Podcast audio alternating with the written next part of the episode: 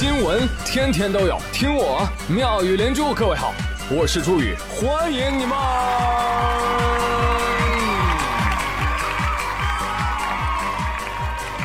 谢谢谢谢谢谢各位的收听啦！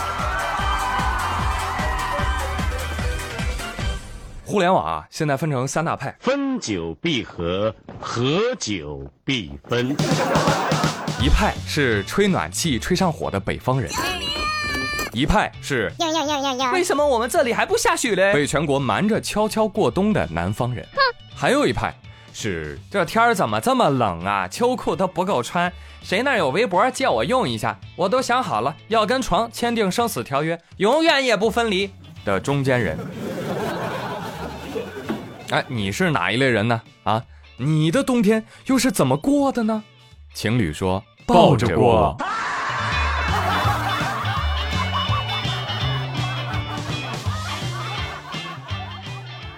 前两天，新疆伊犁啊，有一段女生在输液，男友呢在旁边用嘴含着输液管加热的视频走红了。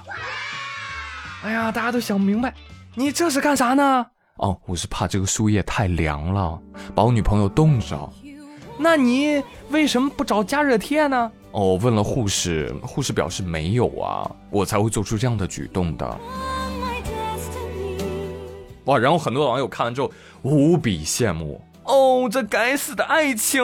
哦，这别人家的爱情！哎，别入戏太深啊，看韩剧呢。我跟你说，这也有可能是不想和女朋友说话。哎，这才用的嘴嘛，对不对？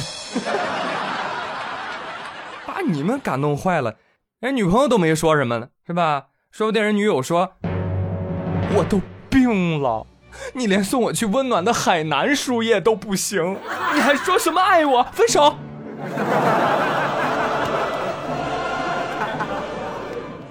开个玩笑啊，开个玩笑。嗯，怎么说呢？啊，这就属于什么？就可以，但没必要系列，你知道吧？你要是含呢，你把整条管子都含了呀，对不对？你不然你这样，你只叼住一小段那剩下还有一大段呢。你等流到手那边的时候，那早都凉了。对呀，是不是？所以我建议你可以加胳肢窝，是吧？你加胳肢窝都比这受热面积大。这哥们儿用公众号 API 三五零，是吧？你去网上给女朋友买个暖宝宝吧，啊，比嘴好使。来，省钱小妙招走一波。哈哈。网购商品别急着结账，链接发给工号再下单，就能获得实打实的优惠哦。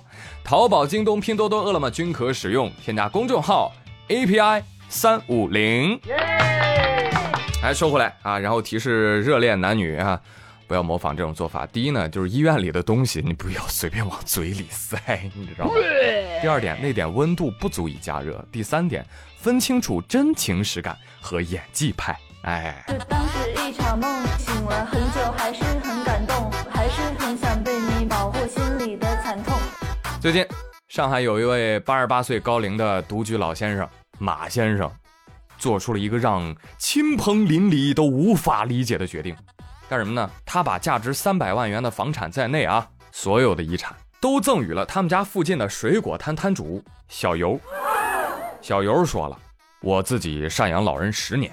我获得这个房子，我心安理得。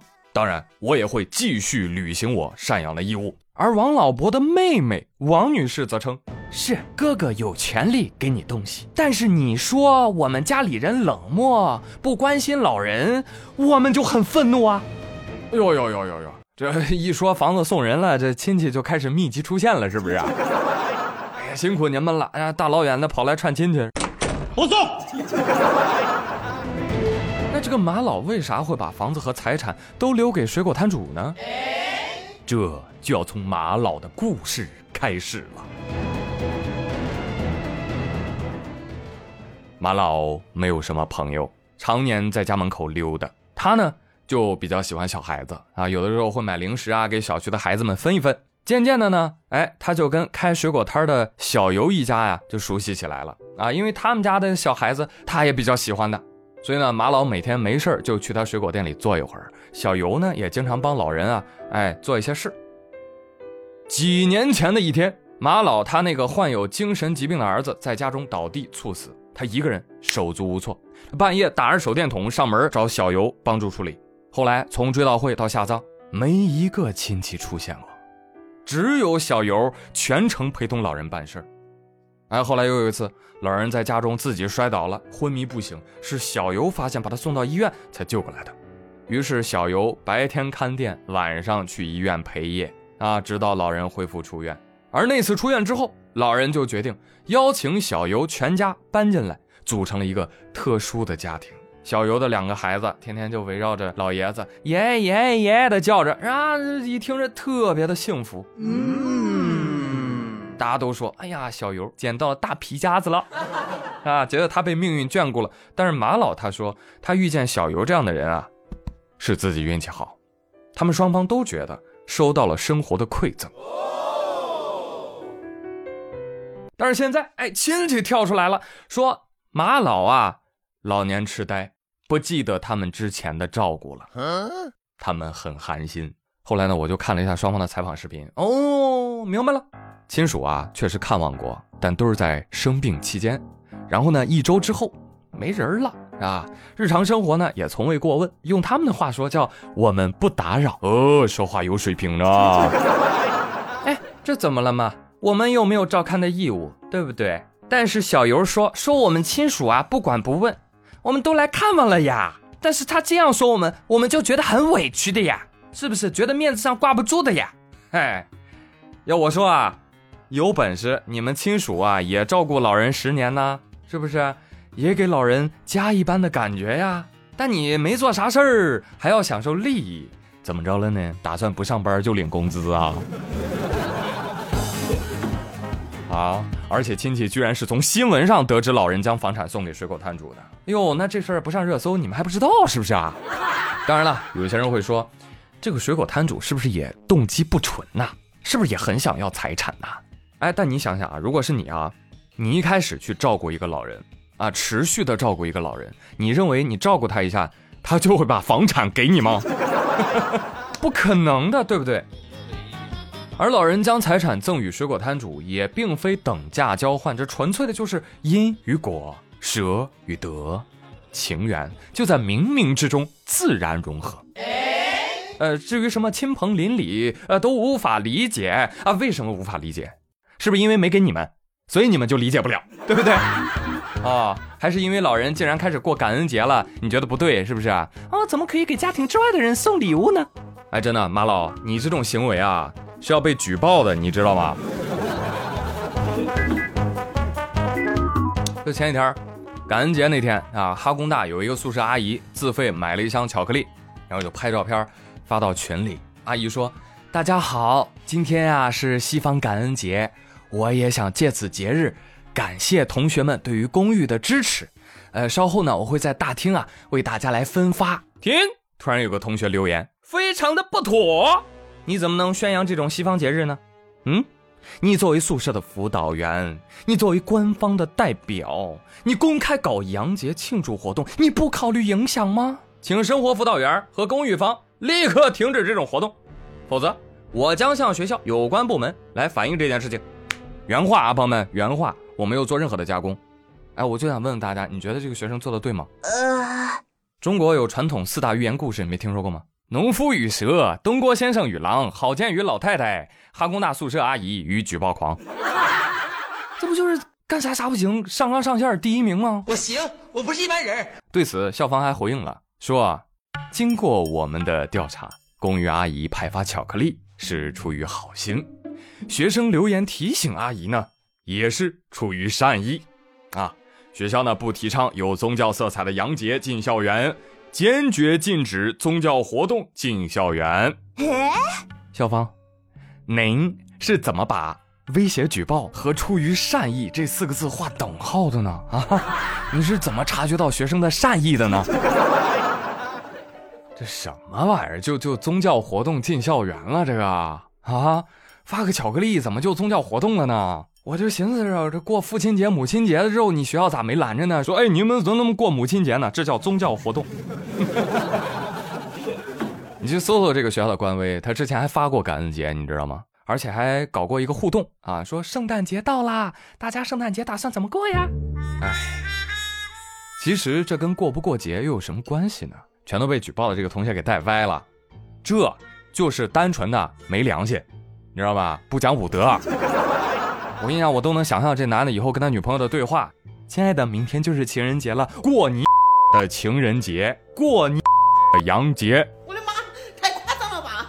但是呢，我今天在这里要实名举报这名要举报阿姨的人，我觉得他才是那个把洋节、感恩节过出精髓的人。为什么？因为美利坚人民啊，当年殖民美洲啊，没吃没喝没地儿住，印第安人为他们送来了食物和住所。为了感恩印第安人，美利坚人就把印第安人给杀了。哎，这就是最传统的感恩节了啊！它的内核就是，别人对你好，你往死里整。挺好啊，让素莎阿姨体验了一把正宗的感恩节，哈哈，操作大气啊！这位同学啊，你的精神层面已经上升到大气层了。其实呢，这本来是一件小事儿。啊！但他为什么能在互联网上引起这么大范围的讨论啊？而且大家群情激愤，气的是不让过感恩节、过洋节吗？才没有！你以为这些玩意儿对中国人有多重要？气的是阿姨用直白的心意去理解这个感恩节，就是要感恩呐。但是你硬要扯上宗教和洋节，以小人之心对待一切善意的灰暗心态，让人觉得很反感，让人觉得很心寒。哎，你信不信？要是这个举报的人，他导师给他发糖，他指不定就屁颠屁颠的感恩呢。其 实说话的字里行间，你都能感受到透露着对情感的冷漠，但是对权力的狂热。尔弟呢发了一篇微博啊，一针见血的指出，说有一种人啊，从未正视且触碰过自己内心真实的情感需求，或是自卑的对一切好意都怀有警惕之心。需要狂热的把自己寄托到一些看似宏大、正义、有道德感且与权力有关的事情上啊，以为自己参与进去了，就好像成为了高大上的一部分，不分场合、不分时宜，抓住一切机会去证明自己的价值感，因为那是在生活当中难得的，为其提供一种众人注视下展示大义的机会啊！啊，当然了，寄托到什么事情上那是个人选择。但是生活当中，还是谨慎与这样的人成为朋友甚至伴侣，因为你得不到情感与爱的反馈的，却会得到很多的难堪还有疲惫。所以听到这样的人说一加一等于六，我都附和着说，哎，对对对对对，对吧？你不用跟他争论。最后呢，想告诫阿姨，你确实做错了，你也就不该送巧克力。毕竟白眼狼和狗一样，都不能吃巧克力。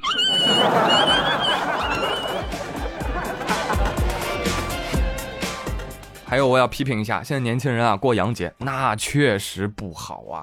那怎么样才能让他们变得不喜欢洋节呢？就很简单啊，就在每个洋节之前啊，都增设一个本土的新假日。太棒了！并且呢，不要调休放假，是吧？你像感恩节、万圣节这种小洋节，是吧？前面放三天；圣诞节这种大洋节呢，前面放七天。